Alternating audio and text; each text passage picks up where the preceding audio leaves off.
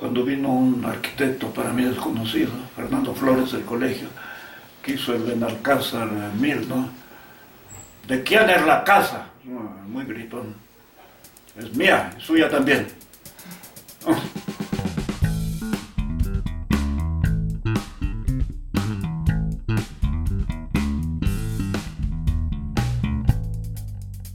La Parleta.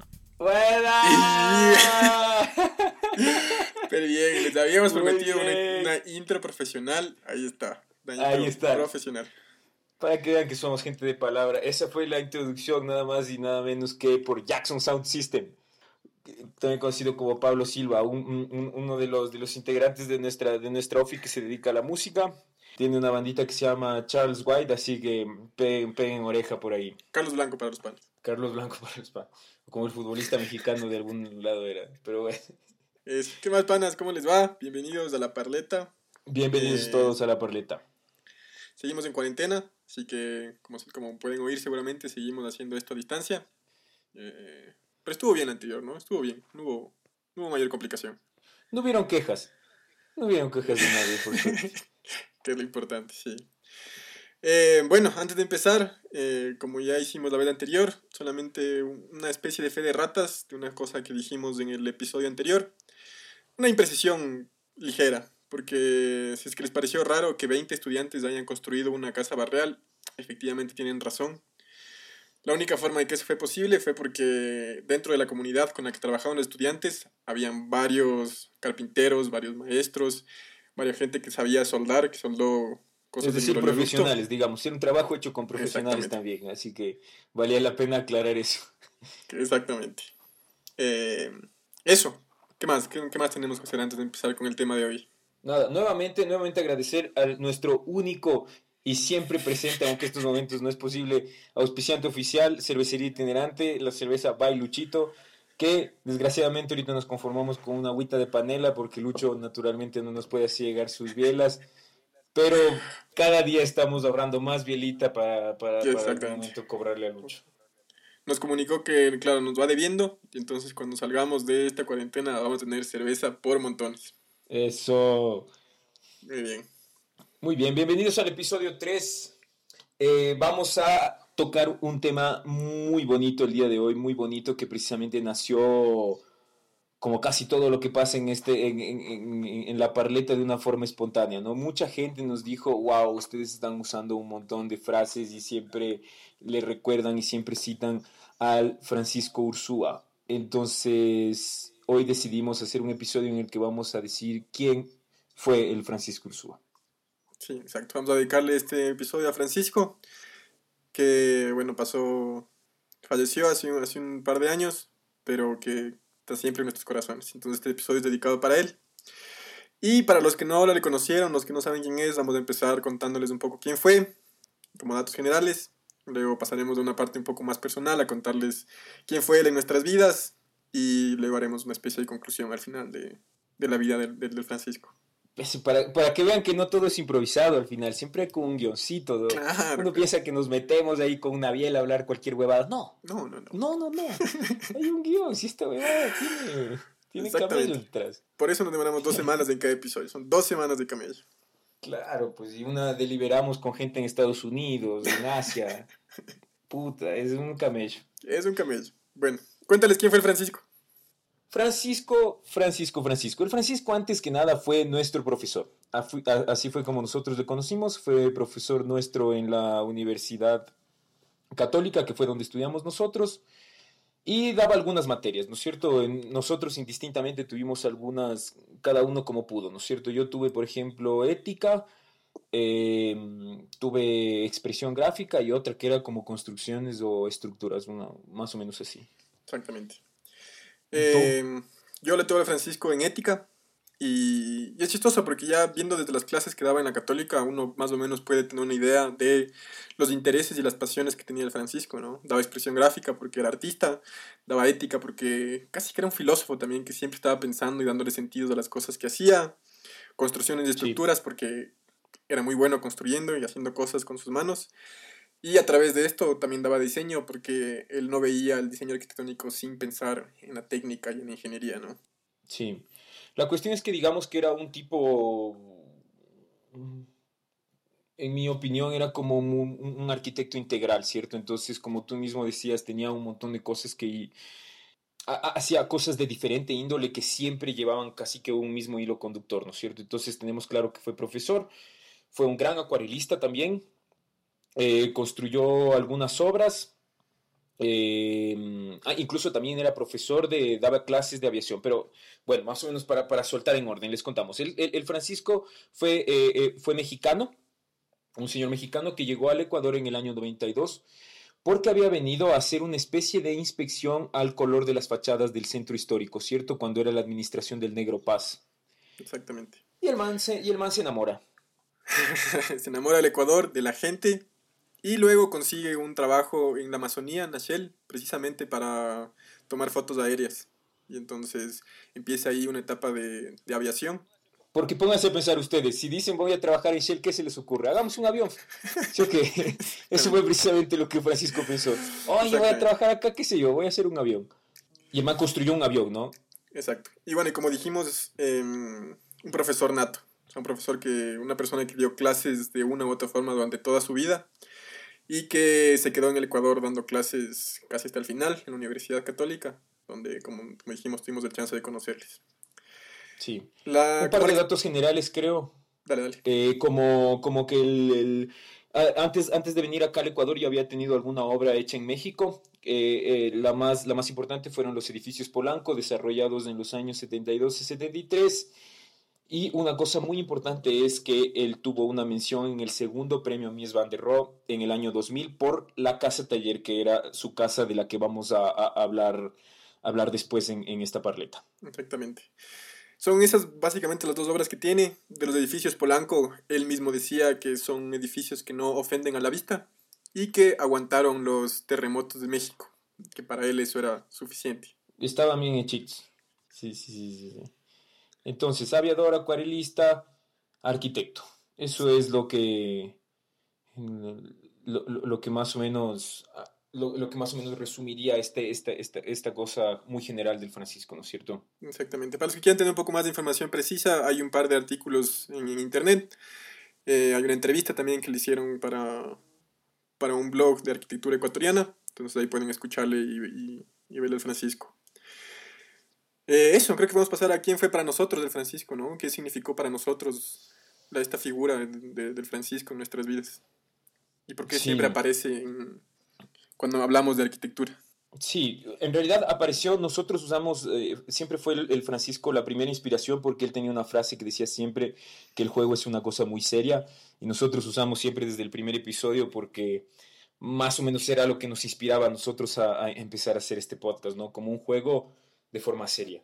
Pero bueno, en general el Francisco fuera de todas estas estos oficios a los que se dedicaba, yo creo que para para todos los que le conocimos como profesor era una figura medio mística, ¿no? Mm. Primero porque era un señor flaco, flaco, flaco, de un metro y noventa casi, que siempre, como que siempre sentías que te ibas a sentir medio torpe frente a él, ¿no? Como Además, que ibas a decir alguna imprecisión y el man iba a evidenciar que eres un cojudo. Exactamente. Y le veías caminando por los pasillos de la Católica, llevando siempre este mueble o este, este carro que él mismo había hecho, donde llevaba sus, sus elementos para dar clases. Entonces tenía como una computadorita, un parlantito, un proyector porque en sus clases él siempre estaba presentando películas, mostrando fotos. Entonces, en la, en la católica siempre le veías con este carrito con ruedas llevando todo su, sí. todos sus equipos.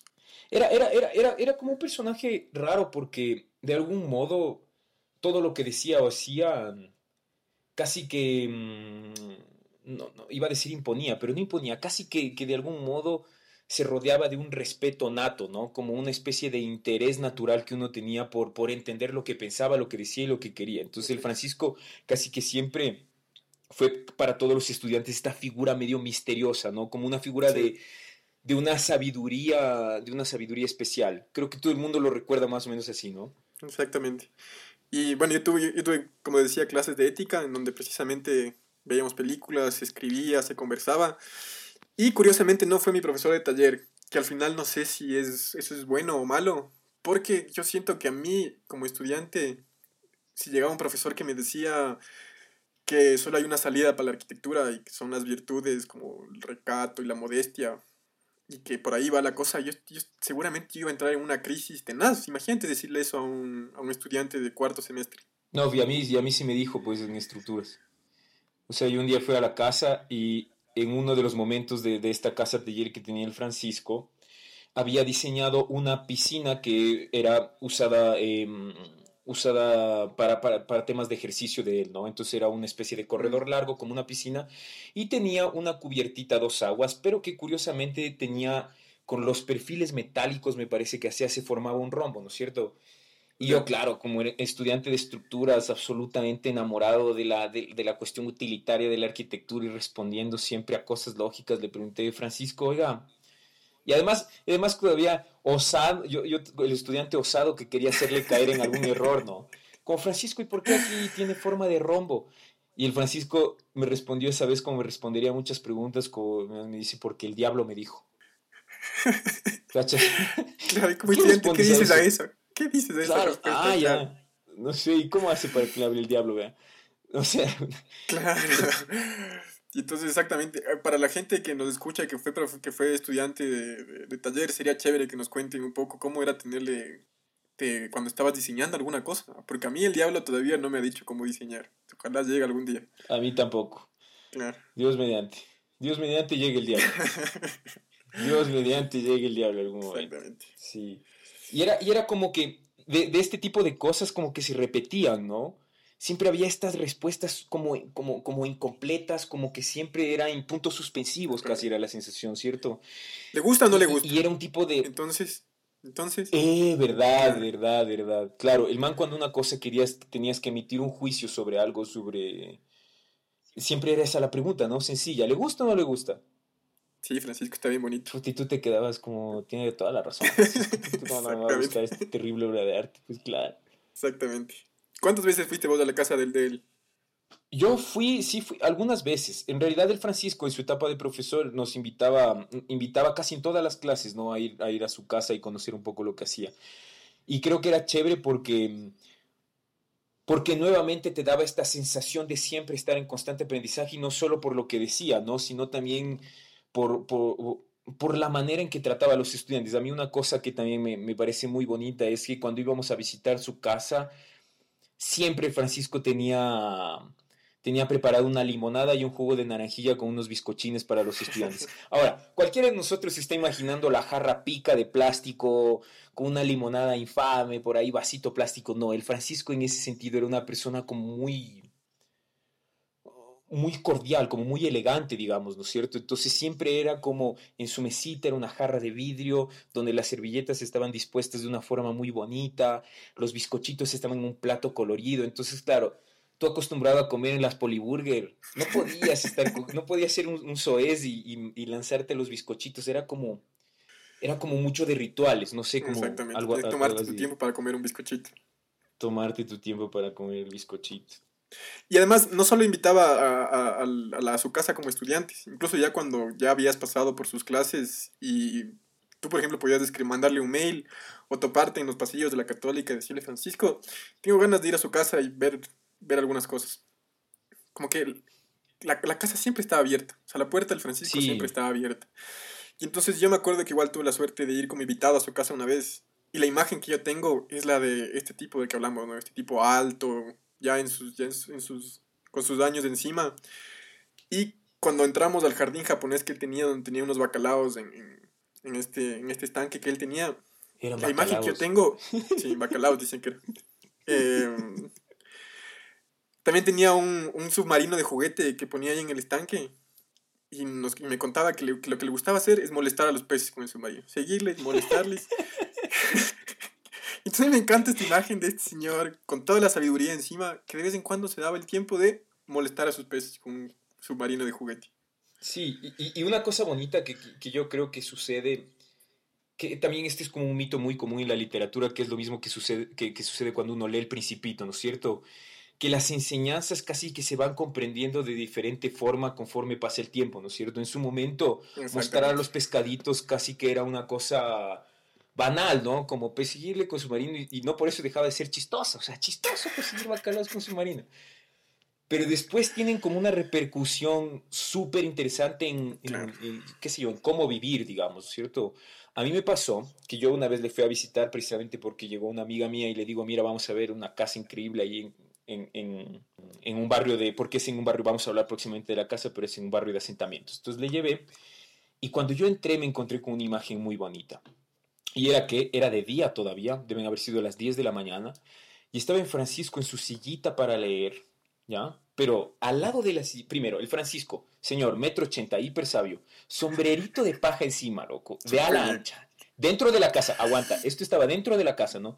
Sombrerito de ala ancha de paja, loco. En la mesita estaba otro libro más, no había tres, ni cuatro, ni ocho, dos libros, el que tenía en la mano y otro libro al lado, una copita de vino chiquita y una velita una velita, 10 de la mañana, señoras y señores, ¿ya?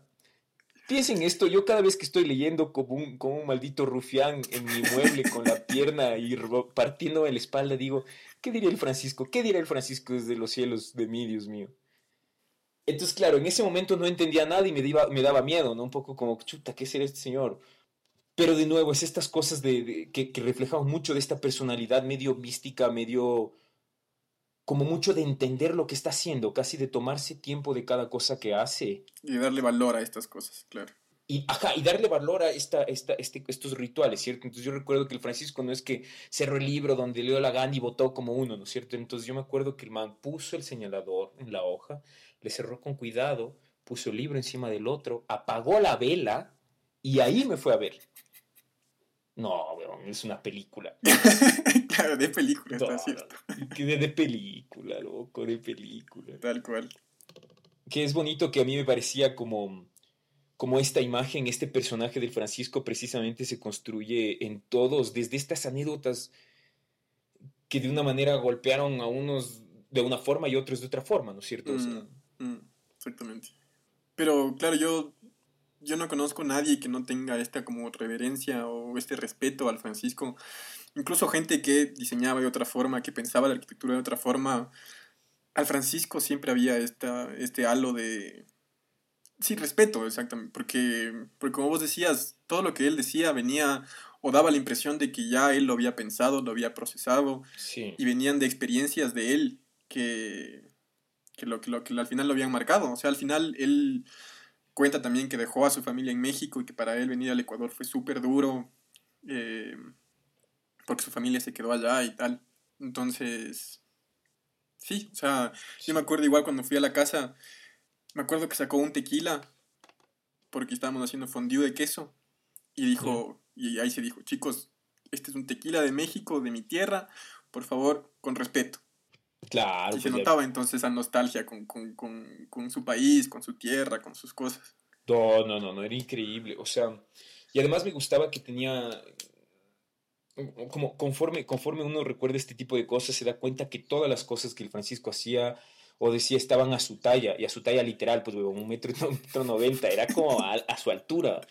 O sea, tipo, también, también fue como, e, era, era alguien muy muy sugerente en todo lo que decía y hacía, pero eso no significa que haya sido tibio en su forma de pensar.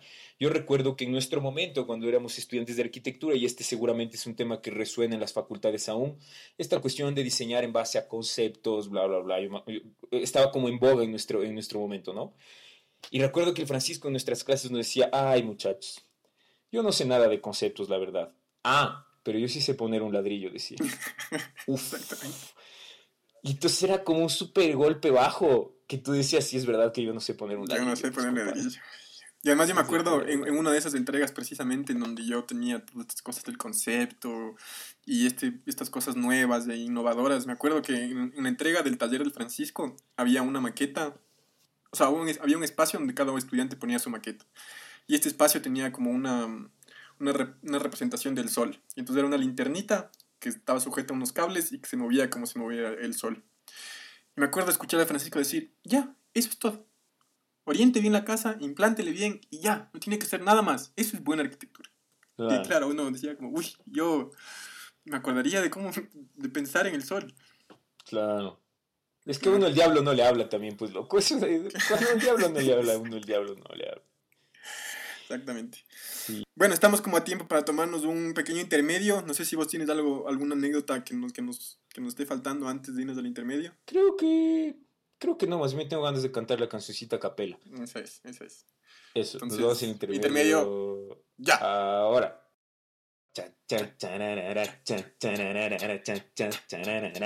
La parleta sin Jackson. ¡Ey! Sabían que sabían, nosotros sabíamos que iban ustedes a extrañar la canción, entonces no les íbamos a privar de... No les vamos a privar de estos pequeños placeres que si algo causa este, este, este podcast, pues no, hay que hacerlo. Exactamente, hay que hacerlo. No importa qué tan bueno sea Jackson.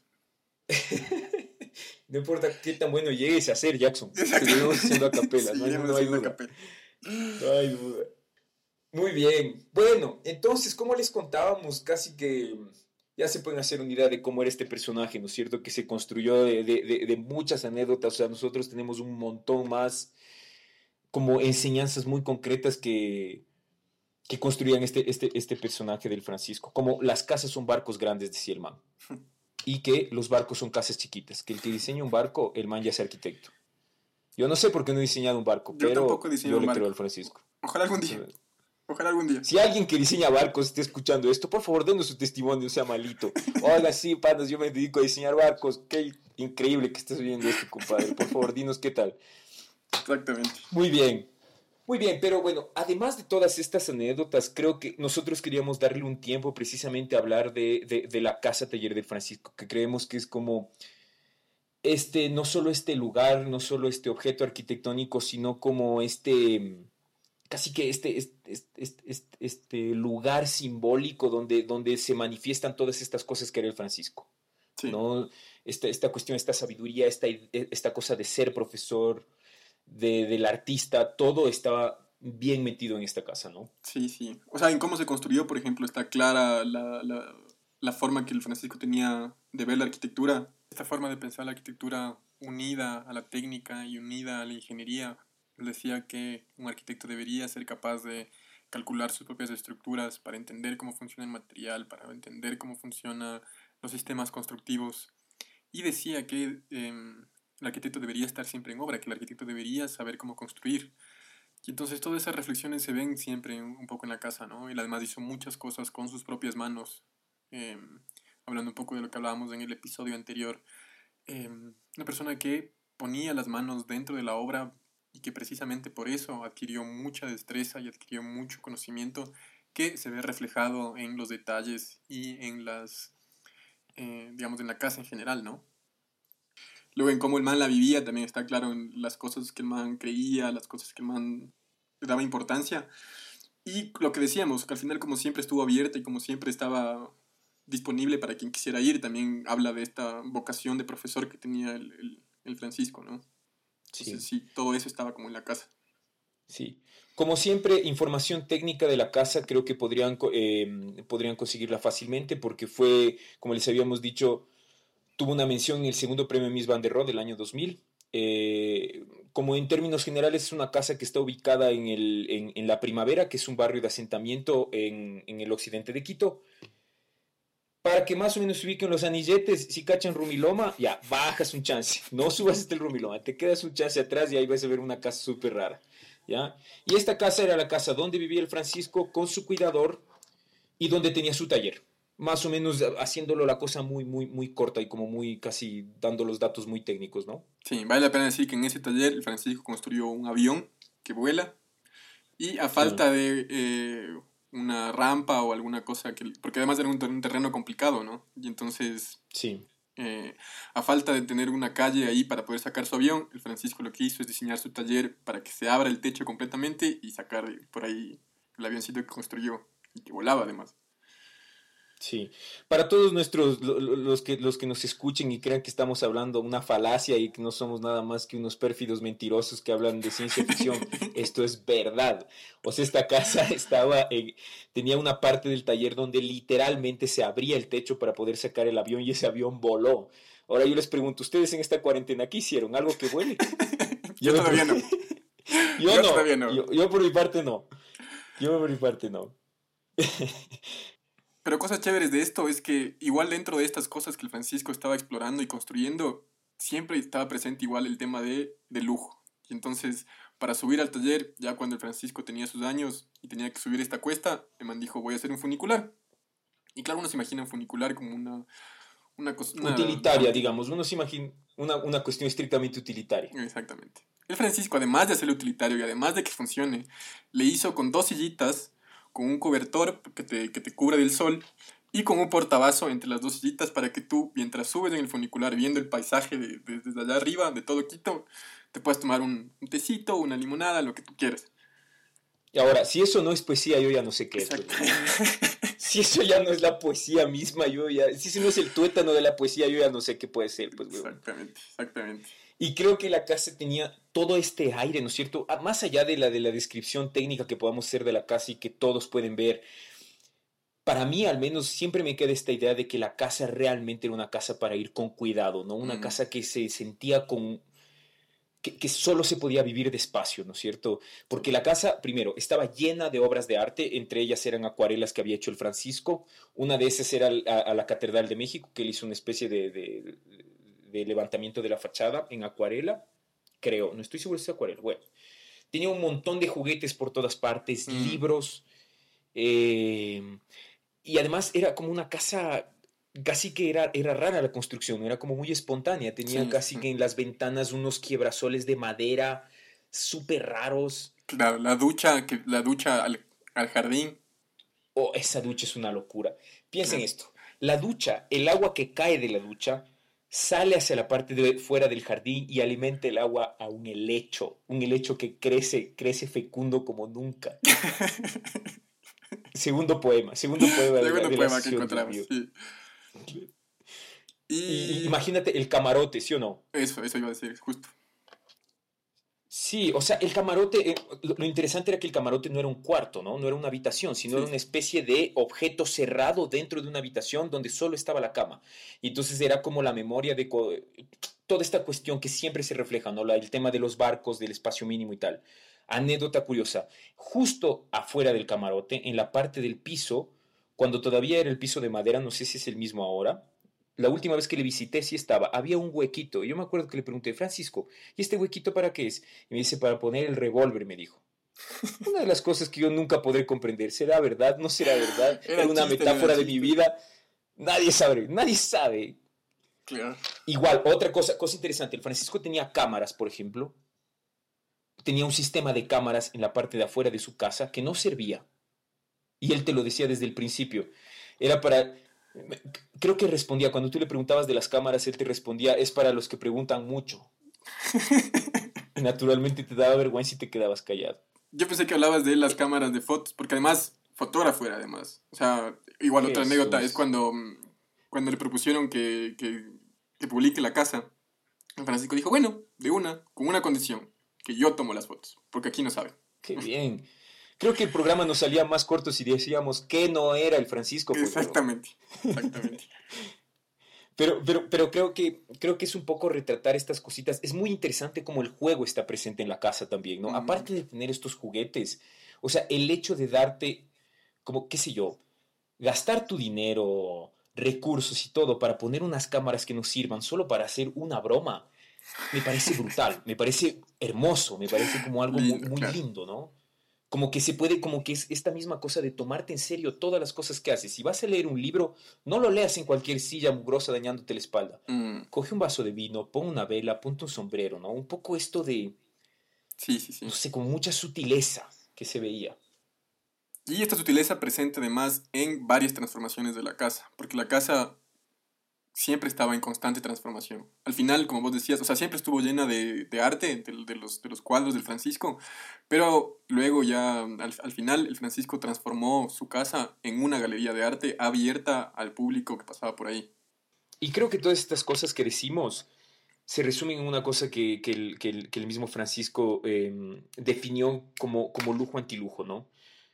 Creo que todo esto que nosotros intentamos decir, estas sensaciones que intentamos retratar, eh, se condensan bien en esto, en, en, esto que dice el Francisco, porque él decía que es antilujo, porque si bien su casa está hecha con estos materiales eh, muy convencionales, con ninguna cuestión eh, muy costosa, sí requiere un mantenimiento importante, pero que de ahí el man lograba tener un montón de, como que lograba vivir en el más, en el más alto de los lujos sin necesidad de, de, de gastar tanto, que me parece que es una reflexión importante para, no solo para los que hacemos arquitectura, sino para, precisamente para, para todos nosotros en este momento de cuarentena sobre todo. Y eso, o sea, en fin, podríamos seguir hablando, hay como 10.000 anécdotas del Francisco, esperemos que eh, esperemos que eventualmente sea posible, pues, sea posible en algún momento que para las personas que nos escuchan y tienen curiosidad y, están en Quito, están cerca, que en algún momento puedan ir a ver la casa, sería súper, súper bonito. Sí, sí, si no la conocen, realmente vale la pena conocerla. Sí, no nos alcanzaría nunca el tiempo para describir todo este, este respeto, este cariño que tuvimos a, a, la figura que fue el Francisco y a toda su obra, ¿no? Al final. Sí, como decíamos, a nosotros nos parece, tenemos mucho cariño a este personaje de Francisco y sabemos además que mucha gente que le conoció tiene este mismo cariño y nos parecería muy bonito que esa gente nos ayude a seguir construyendo este personaje para la gente que no tuvo la oportunidad de conocerlo. Y entonces nos, nos parecía interesante que eh, se animen y nos manden ustedes unas anécdotas o fotos es que tienen de, de la casa que tomaron ustedes. Eh, nos encuentren en, en, redes sociales y nos envíen, porque sería bonito hacer como un archivo de todas estas cosas, ¿no? Sí, sí, sí, por favor, estamos abiertos. De hecho, vamos a, a hacer una publicación en nuestras redes donde pueden hacernos llegar, hacernos llegar cualquier material, historia, comentario que tengan del Francisco como para, para poder contar mejor su historia, si es que nosotros no, no, pudimos hacerlo. Sabemos de un par de panas que están escuchando esto y que tienen fotos, y así que a ustedes de ley tienen que mandarnos esas fotos. Eso. Yo no sé quiénes serán, sí. pero mandarán. Eso, panas. Una cosa antes de terminar. Eh, al final a nosotros nos sirve muchísimo estos, estos comentarios que decimos. Eh, Sería chévere que nos cuenten qué les parece la parleta, cómo le ven, cómo podemos seguir mejorando. Como dijimos, este capítulo es, de hecho, nació de hecho de uno de esos comentarios de la gente contándonos qué le parecía la parleta. Gracias, David. Eh, y entonces, a todos los que nos están escuchando, por favor, sus comentarios, su like, su compartir. Su suscribir, su TikTok, su reblogueo, su evento, lo que sea, su marcha, lo que sea. Exactamente. Y, y, y, buenazo, y buenazo si se, les, si se les ocurre alguna cosa de que hablar en la parleta. Tenemos algunos temas pendientes, pero chéverazo si, si, si podemos contarles alguna, alguna cosita que a alguien le parezca eso. que valga la pena hablar. Eso, eso. Y nada, para terminar, les dejo con otro comentario que nos llegó después del segundo episodio. Que, porque Carlos Valareso, este pana ilustrador que está haciendo cosas bien bacanas últimamente, nos escuchó, le gustó y también nos mandó una, una especie de intro que vamos a poner al final. Muchas gracias, pana. Eh, y entonces, sí, mándenos lo que se les ocurra. Eso es. Abrazo. Eso es, panas. Un abrazo grande. Nos vemos la próxima. Adiós. Chao, chao.